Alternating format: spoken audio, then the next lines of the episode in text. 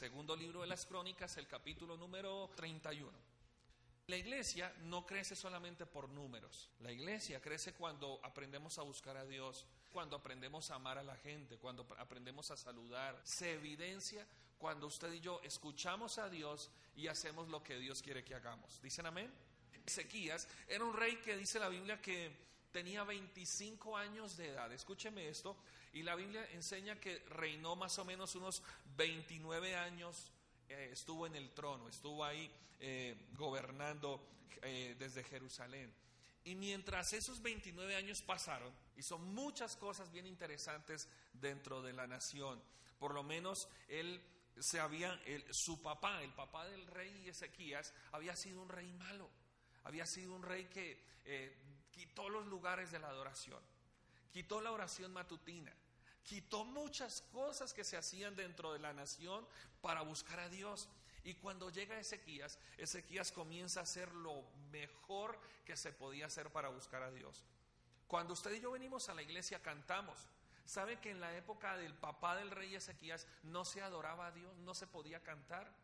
No era permitido. Si usted quiere mirar por allá en el libro de las crónicas, en el capítulo 29, dice que cuando Ezequías comenzó a reinar, estableció la adoración, trajo músicos, trajo gente que cantara, trajo gente que seguramente le pusiera algo de, adoración, de música a la iglesia, a la, a la gente.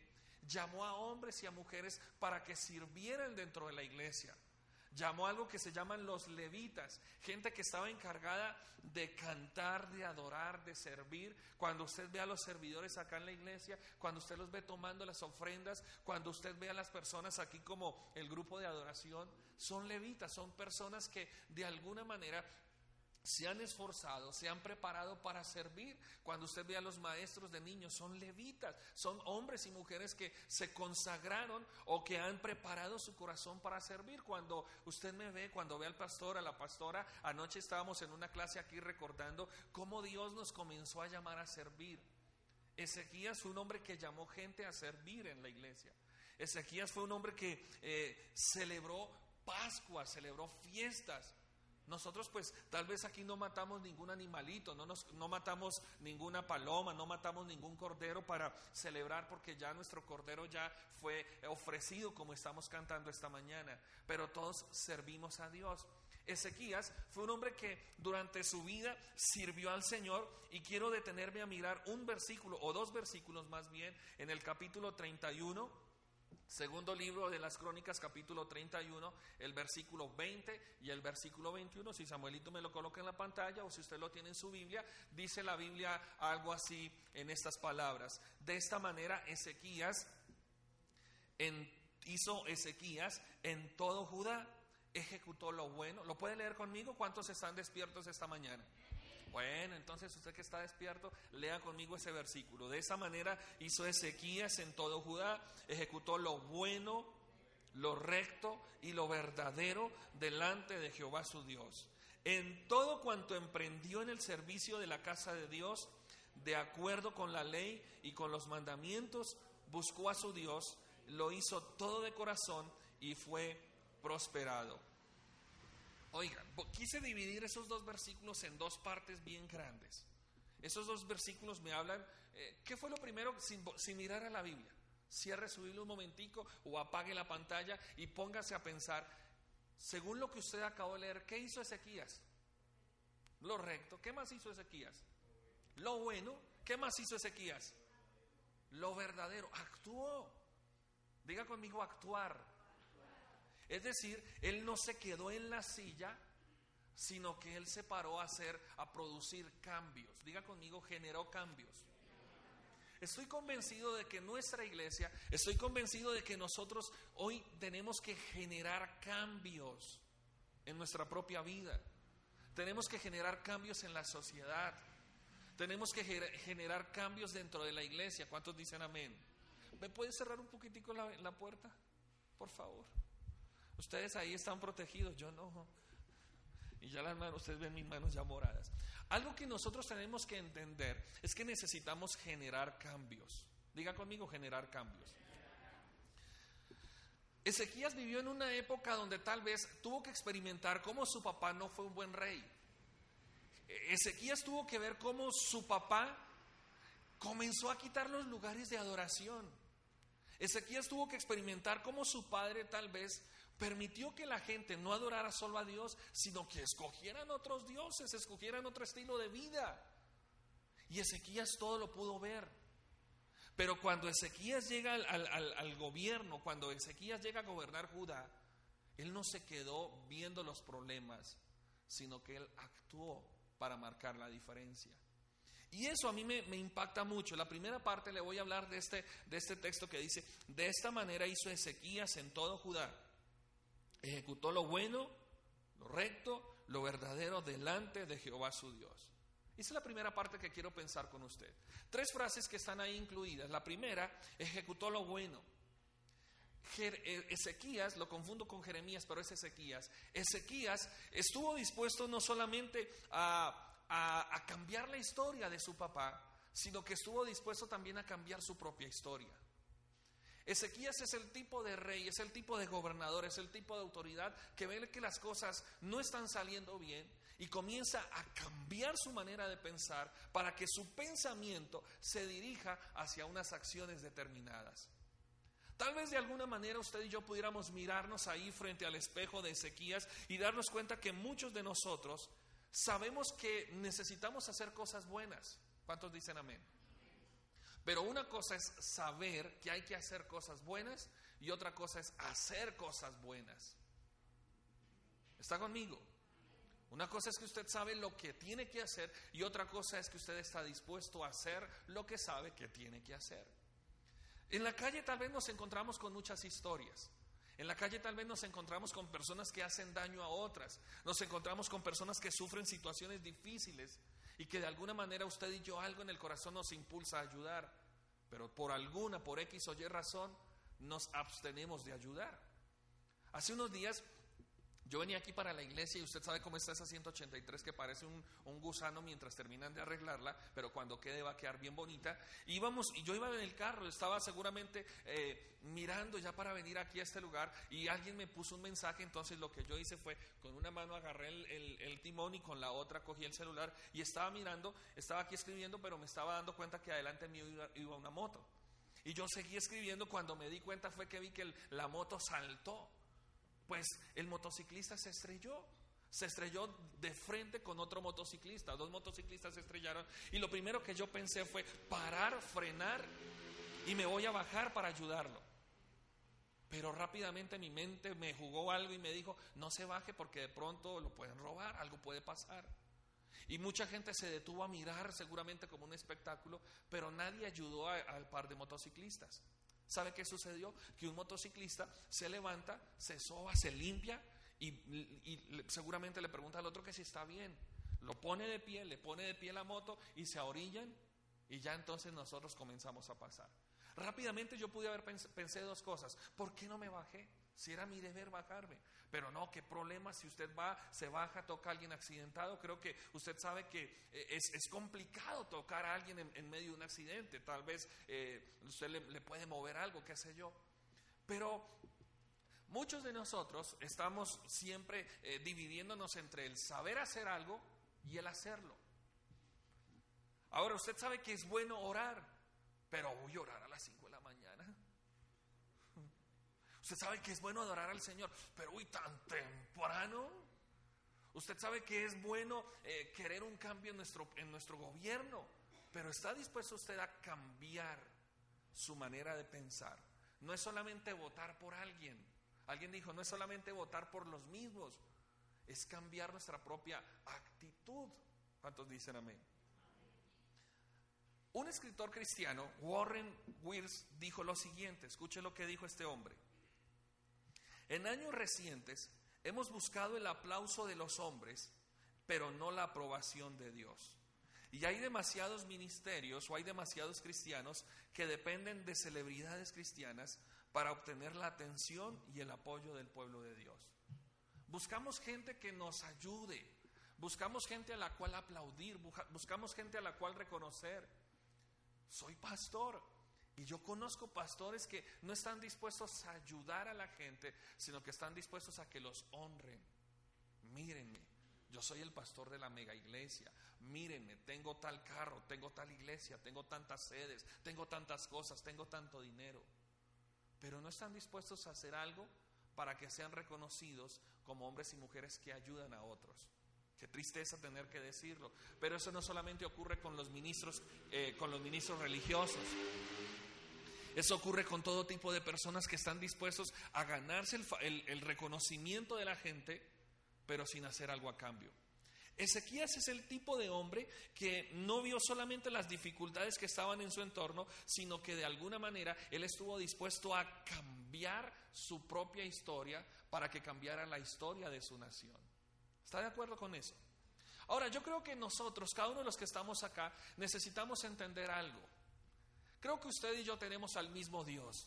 Creo que usted y yo tenemos la misma, la misma sensación en nuestro corazón cuando vemos la tremenda necesidad de que nuestra familia necesita cambiar.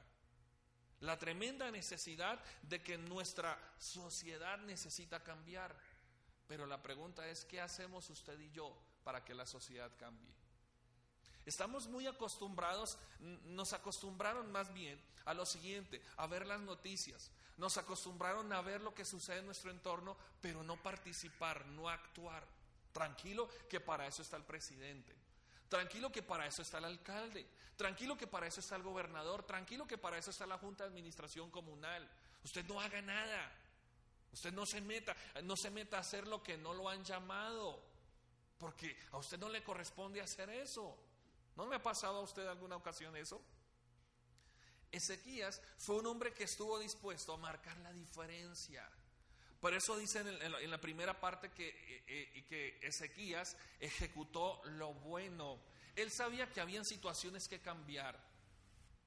Él sabía que habían situaciones que corregir. Pero él estuvo dispuesto a marcar la diferencia.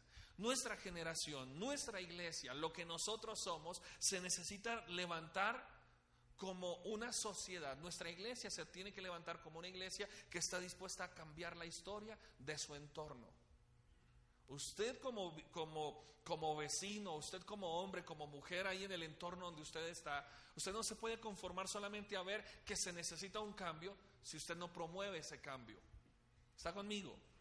Oiga, qué triste es cuando nosotros como cristianos vemos gente en nuestro trabajo que llega tarde a todo lugar. Hasta usted mismo llega tarde. ¿Por qué no se propone usted cambiar? ¿Por qué no se propone usted llegar más temprano? ¿Por qué no se propone usted saludar a los que a usted no lo saludan? Siempre estamos esperando que alguien nos marque la diferencia. ¿Y por qué no marca usted la diferencia? Lo segundo es que Ezequías ejecutó lo recto. Y eso me hace pensar que Ezequías se fue contra la corriente. Ezequías, por, por dinastía, llamémoslo así, o por ¿cómo lo llamamos? Por generación, se había acostumbrado a ver lo malo que había hecho su papá. Ezequías se había acostumbrado a ver que su papá estaba cometiendo errores, pero Ezequías no quiso continuar con esa secuela de errores. Ezequías quiso cambiar esa historia. No siempre la manera como usted y yo fuimos educados fue la correcta. ¿Está conmigo? No siempre, usted y yo como, como hijos, todos somos hijos acá, todos fuimos hijos en algún momento, no siempre lo que nuestros papás nos enseñaron a hacer fue lo mejor. Perdóneme que lo diga. Y usted sabe que así es. De pronto no nos educaron de la mejor manera. Hicieron su mejor esfuerzo, pero tal vez no nos enseñaron los principios correctos. Ahora cuando estamos en Cristo nos damos cuenta que necesitamos cambiar nuestra manera de pensar. Romanos 12 dice que tenemos que transformar nuestra mente para que comprobemos la voluntad de Dios que es buena, que es agradable y que es perfecta. Entonces ya estando en Cristo, a la luz de la palabra, usted y yo nos damos cuenta que necesitamos cambiar ciertas acciones. Ezequías se dio cuenta que lo que hacía su papá era lo mejor que podía hacer, pero no era lo correcto. ¿Está conmigo? Ezequías se dio cuenta que lo que estaba haciendo su padre no era lo mejor. Ezequías tuvo que mirar un poquito la historia de su nación para darse cuenta que el que había obrado bueno no había sido su papá, sino su abuelito. ¿Sabe cuál era el abuelo del, rey Ezequías? David, o el bisabuelo. Ahora miren lo que dice eh, ahí en el capítulo 29, en el versículo número 2, una página atrás, dice que Ezequías hizo lo recto ante los ojos de Dios conforme a lo que había hecho David su papá. Pero no era el papá, sino como el abuelo, el bisabuelo, el abuelo. Porque su papá, el rey Acaz, se había portado mal. Usted y yo necesitamos, míreme acá un segundo, necesitamos romper paradigmas. Necesitamos romper estructuras mentales. Ah, no, pues es que como aquí el vecino eh, roba la luz, como el vecino roba el internet, como el vecino roba la, señal de, de no sé qué, entonces yo también la voy a robar. Tenemos que romper eso. Ah, no es que como aquí no oran, pues yo tampoco oro. Tiene que romper eso. Así que como en nuestro país todos roban, pues yo también robo. Tiene que romperlo.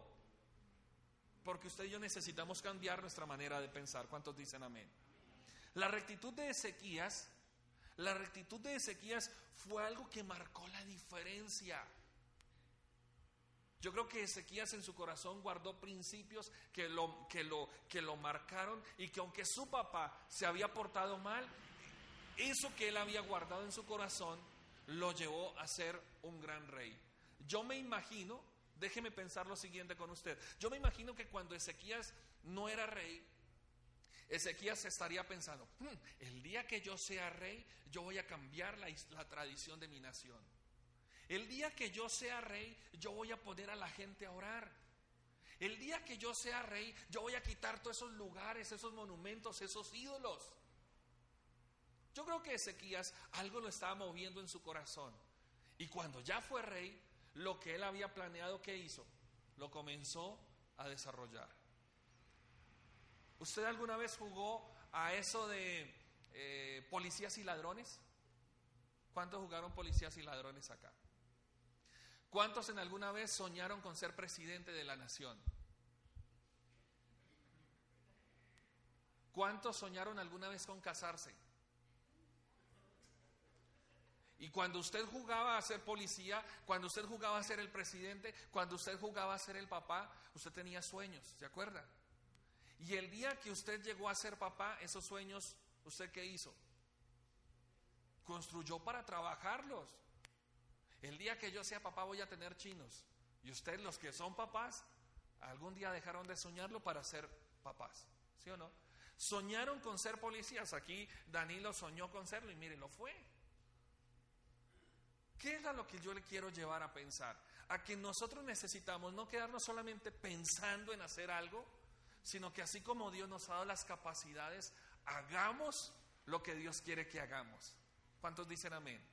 Ahora usted, usted me estará preguntando, usted se estará preguntando a sí mismo, ¿y yo cómo sé qué es lo que Dios quiere que yo haga?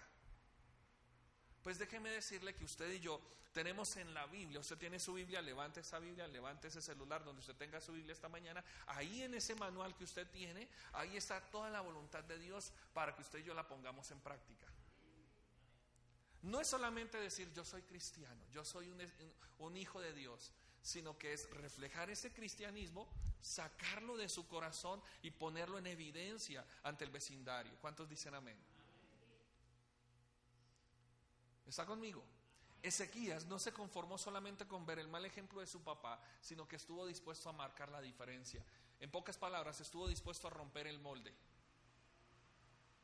Nosotros, usted y yo, creo que estamos viviendo un tiempo donde necesitamos romper moldes. Dígale que está al lado suyo, hay que romper moldes. No, es que estamos acostumbrados a que en la iglesia no venimos, a la iglesia no vamos, eh, en la iglesia solamente dejamos que uno trabaja. Hay que romper ese molde. Ay, solamente, es que a la oración solamente vienen las viejitas de pelo largo. Rompa ese molde. Ahora todas se comienzan a cortar el pelo. ¿Está conmigo? Ezequías tuvo mucho que ver en el cambio de su nación. Ezequías tuvo mucho que ver, y Ezequías no era político, Ezequías era el rey. Ezequías lo que tenía en su corazón era principios que Dios le había dejado en su corazón para marcar la diferencia. Déjeme decirle que usted y yo, así usted no sea el pastor de la iglesia, así usted no sea el líder de alabanza, Así usted no tenga ningún ministerio hasta ahorita, hasta ahora, así usted no tenga ningún ministerio, usted es protagonista en la historia del cambio de este lugar.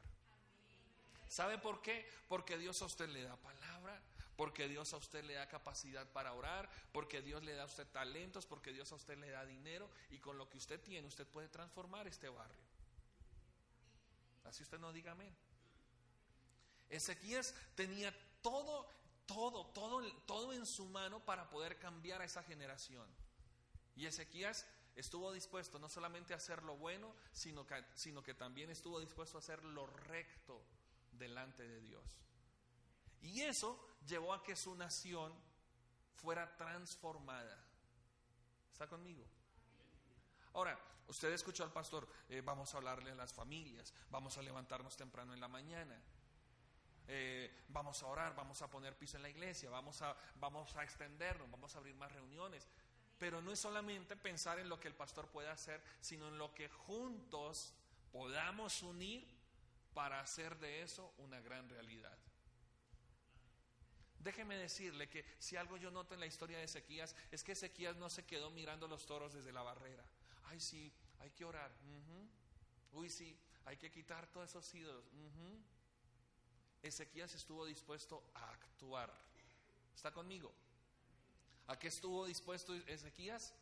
A actuar, a ser protagonista de la historia. Y yo creo que en la iglesia por mucho tiempo hemos, eh, hemos aprendido no a ser protagonistas, sino que hemos aprendido a ser televidentes. Pastor, usted sabe que yo desde aquí oro. Pastor, usted sabe que yo desde aquí en la bien lo llevo, en la buena lo llevo. ¿Cuántos acá vieron novelas en alguna ocasión? ¿Alguna novelita que hayan visto? ¿Cierto que es bonito ver novelas? Pero no es mejor ser protagonista de su propia historia, ¿cierto? Entonces dejemos de ver novelas y actuemos. Y creo que es tiempo de que usted y yo, como parte de la iglesia, actuemos en lo que Dios quiere hacer. ¿Está conmigo? Anoche estaba hablando con un, con un equipo aquí de la iglesia, con un ministerio, y les estaba diciendo, mire, ¿qué pasaría si, si, yo colocara a, fulanito Rojas a cantar. Y ellos dirían, no, pues es que no se ha comido todo el proceso que nosotros hemos tenido que pasar.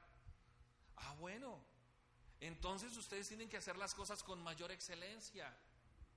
Ustedes tienen que esforzarse por hacer lo que, lo que Dios les ha puesto a hacer. ¿O qué tal que viniera alguien y con su permiso yo me, les atravieso y voy a hacer lo que ustedes no son capaces de hacer. ¿No se sentirían mal? Claro, por supuesto. Creo que la historia de Ezequías tiene la misma finalidad en esta mañana. No es solamente, Ezequías no se quedó solamente esperando que, ay, mi papá sí fue la embarrada, puso todos esos altares, mi papá quitó los sacrificios del altar. ¿Quién podrá hacer eso? Ezequías no dijo, ay, ¿y quién podrá ayudarnos? Sino que Ezequías dijo, bueno, yo voy a hacer el cambio. Y creo que al igual que Ezequías, en esta mañana usted y yo tenemos que efectuar grandes cambios en la historia de nuestra iglesia. ¿Está conmigo? La cuarta, la segunda parte, el tiempo se me acabó hace cinco minuticos, pero solamente quiero dejarle qué fue lo que hizo Ezequías para marcar la diferencia. ¿Qué tendría que hacer usted Deje de pensar ahora en, deje, dejemos a Ezequías quieto. Ahora piense en Danilo, piense en Brigitte, piense en Inés, póngase usted a pensar las cuatro frases que le voy a dejar en este momentico, a ver si usted y yo tenemos que hacer algo, Guillermo. A ver si usted, Maribel, tiene que hacer algo. A ver si Nidia tiene que hacer algo. ¿Qué fue lo que impulsó a Ezequías? Diga conmigo, buscó a Dios. Creo que es necesario que usted y yo nos levantemos hoy a buscar a Dios. Buscar a Dios no es solamente levantar, oh, pastor, yo me levanto a 3 de la mañana a orar, le gané. No, eso no es lo único. Buscar a Dios es hacer lo que Dios quiere que usted y yo hagamos. Yo creo que cada uno de ustedes, incluido yo, cada uno de nosotros tenemos algo que hacer en nuestra vida. Dios no nos llamó, Dios no trajo aquí a la, iglesia gente vaga. Usted no vio en, la aviso en la iglesia, iglesia de los desempleados de Dios desempleados con Dios. No. Vagos con Dios. Tampoco. Desocupados con Dios. Flojos con Dios. No. Usted trabaja. Usted está ocupado. Yo creo que estoy aquí hablando con eh, autoridades, estoy hablando con policías, estoy hablando con empresarios, estoy hablando con amas de casa, estoy hablando con, con gente ocupada, ¿cierto? Pero el hecho de que seamos ocupados no quiere decir que usted y yo no podemos buscar a Dios, sino que como estamos ocupados, Dios llama a gente ocupada a que marque la diferencia. Ezequías estaba ocupado, por supuesto, era el rey, pero en medio de sus ocupaciones dice la Biblia que él buscó a Dios. Si quiere colocar esta frase por ahí, no deje que su ocupación lo aleje de Dios. No deje que sus deberes lo alejen de Dios. Pastor, cuente conmigo, vamos a trabajar. Pastor, cuente conmigo, vamos a echar el piso. Oiga, hermano Segismundo, ¿por qué no vino a echar el piso? No, pastor, es que ahora sí trabajo. Antes porque no tenía nada que hacer. ¿Cómo así? En la iglesia es que no se hace nada. Entonces, aquí está el vago más grande de todos ustedes, se lo presento, soy yo. Porque aquí me la paso. ¿Está entendiendo lo que le quiero decir? Busque a Dios. Segundo, lo hizo de todo corazón. Porque si usted nota el versículo final que leímos, el versículo 32, dice que él lo hizo con todo su corazón. A ustedes no les gusta aquí el fútbol, ¿cierto? Ustedes ayer no vieron la carrera, ¿cierto? No, a ustedes no les gusta el ciclismo. Ah, bueno, sí les gusta. Y, y, vio, vio, que estos ciclistas corren, pucha, corren con ganas. Nairo Quintana dijo, bueno, por lo menos no gano, pero quiero terminar la carrera. ¿Cómo lo estaba haciendo? De corazón. Perdóneme este término, estaba mamado el tipo, está mamado. Tres mil kilómetros corriendo. Y ahora usted se pone bravo porque no gana. Pero ¿sabe qué sucede? Que lo hizo de todo qué? Corazón. ¿Cómo podemos servir usted y yo acá en la iglesia? De corazón. Pastor, yo de corazón lo acompaño. No, no desde la casa. Que usted esté dispuesto a hacer algo. Nairo no se bajó y, eh, muchachos, los acompaño de corazón. No, no, no. Él quiso terminar la carrera, ¿sí o no? Ahora, ¿a qué quiero llegar con esto? A que Ezequías no era un cristiano por compromiso. Ay, sí, yo estoy con usted, pastor. No, pastor, yo tranquilo, ahí estoy con usted, tranquilo, pastor. Ah, conmigo para las que sea. Una cosa es decir que estamos y otra cosa es estar comprometidos. Y creo que Ezequías fue un hombre que estuvo comprometido con la causa. Creo que en este tiempo necesitamos más que gente de corazón. Necesitamos gente comprometida en, la, en el ministerio. Dios quiere gente comprometida en su causa. Y tercero, se sabe que toda acción genera una reacción, ¿cierto? Y la reacción es la siguiente. Como dice la última frase del versículo 32, Ezequías fue... ¿Ya cerró la Biblia? ¿Cómo dice el último, la última parte del versículo? Fue prosperado. ¿Cuántos quieren que les vaya bien en su vida? Pero como a tres y con miedo. ¿Cuántos quieren ser prosperados? Entonces, mire, si usted quiere ser prosperado, sencillamente usted tiene que servir. Así no diga amén, pero es la verdad. Algunos quieren la bendición sin esforzarse. Algunos hoy quieren tener hijos sin tener relaciones sexuales. ¿No vio, no vio al, futbolista este que tiene mucha plata? que sin tener relaciones sexuales por allá prestó sus, sus, sus, ¿cómo se llama? Sus espermas y ya tiene dos hijos. No hizo nada. Déjelo ahí, no piense nada, nada más, déjelo hasta ahí. Muchos queremos que la, oiga, que la iglesia se construya sola. Muchos queremos, oiga, uy Señor, sí, bendiga, los que haya piso. Yo tengo un problema ahora, es que vamos a comprar el piso. ¿Y quién lo va a poner? Ah, bueno, allá, allá ando. Todos, yo, yo, y por allá otra, ellos. ¿Está entendiéndome? ¿Está cogiendo la idea? Mire, yo estoy convencido de que eh, eh, se necesita dentro de esta iglesia una generación de Ezequías que estén dispuestos a cambiar la historia de la iglesia. Ezequías estuvo dispuesto a cambiar la historia de su nación. Pero ¿usted está dispuesto a cambiar la historia de la iglesia? Hace unos días yo estaba tomando una de las decisiones más trascendentales que he tomado en estos últimos años y le dije a mi pastor, pastor, después le digo que le dije, pastor, ya voy con esto y hasta aquí llego.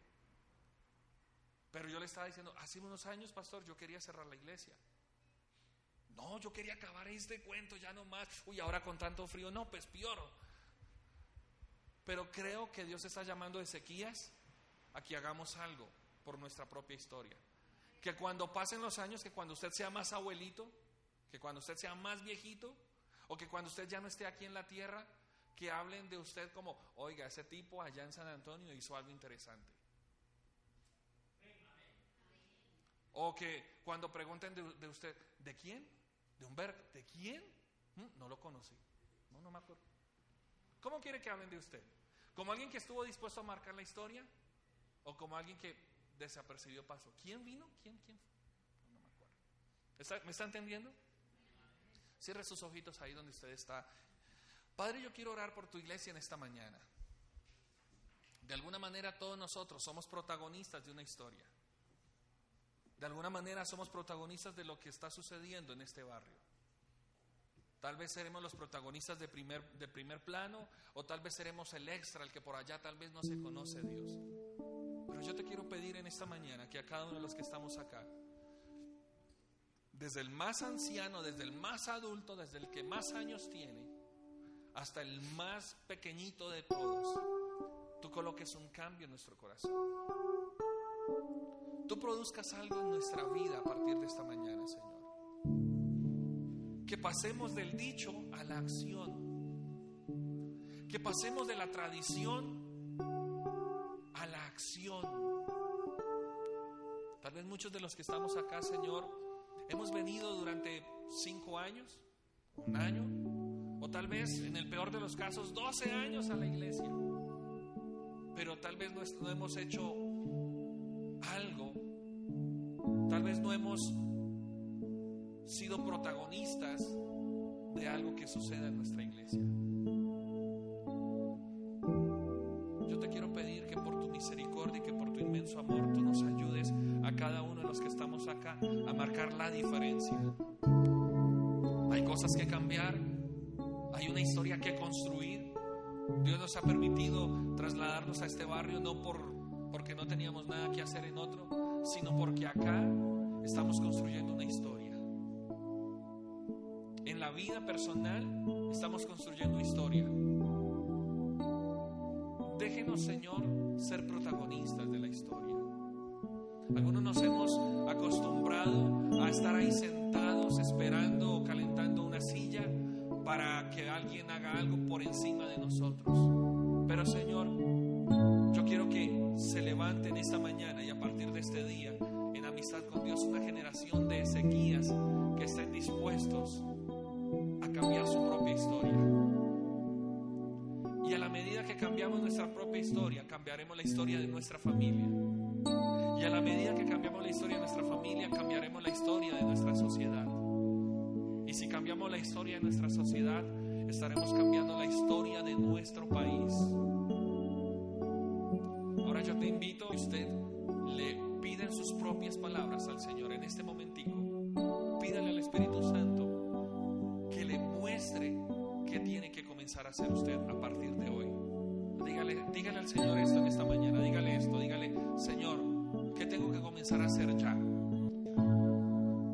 Usted desde ya tiene que marcar la diferencia. Usted dirá, no, pero es que ya no tengo la misma fuerza de hace 20, 30 años. No importa cuántos años tenga usted. Lo importante es el espíritu que está en usted. ¿Qué espíritu tiene usted? Josué y Caleb eran dos viejitos que se atrevieron a cruzar un monte y que ellos con toda y su edad, yo me imagino que cansados